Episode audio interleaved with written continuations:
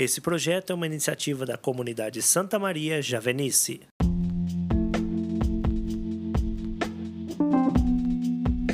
Olá, meu nome é Petri Nogueira. Hoje é 1 de março de 2021. Vem comigo, vamos refletir juntos o Evangelho do Dia.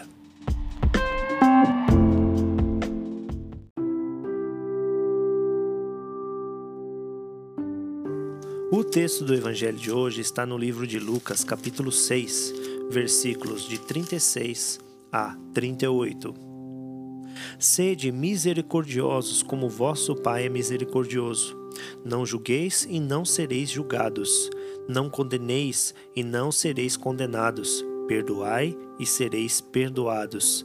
Dai e vos será dado uma medida boa, socada, sacudida e transbordante será colocada na dobra da vossa veste, pois a medida que usardes para os outros servirá também para vós.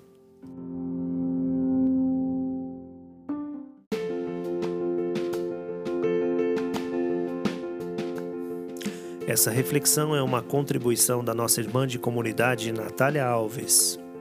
E essa é a palavra de Deus para nós hoje. Vem nos convidar a sermos misericordiosos como o nosso Pai Celeste é. O que significa ter misericórdia, ser misericordioso? Misericórdia é um sentimento de dor e solidariedade com relação a alguém que sofre uma tragédia pessoal ou que caiu em desgraça.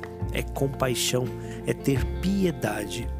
Estamos hoje iniciando a segunda semana da Quaresma, tempo de rever nossas atitudes, tempo de conversão, e este texto vem nos ensinar a como olhar para aqueles que estão precisando de amor aqueles que estão vivendo em uma vida de vícios, de pecado.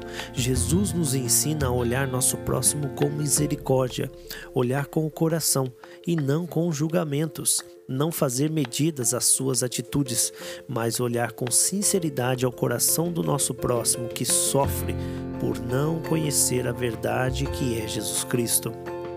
Mesmo nós que somos tão falhos, Deus olha para a nossa pequenez e nos acolhe, nos fita um olhar de misericórdia, como aquele pai que abraça seu filho quando estava sendo consumido pelo pecado e volta para casa. O pai o abraça e o acolhe para participar do grande banquete da vida nova. E é isso que as pessoas precisam hoje: um olhar de misericórdia e compaixão um abraço sincero e amigo.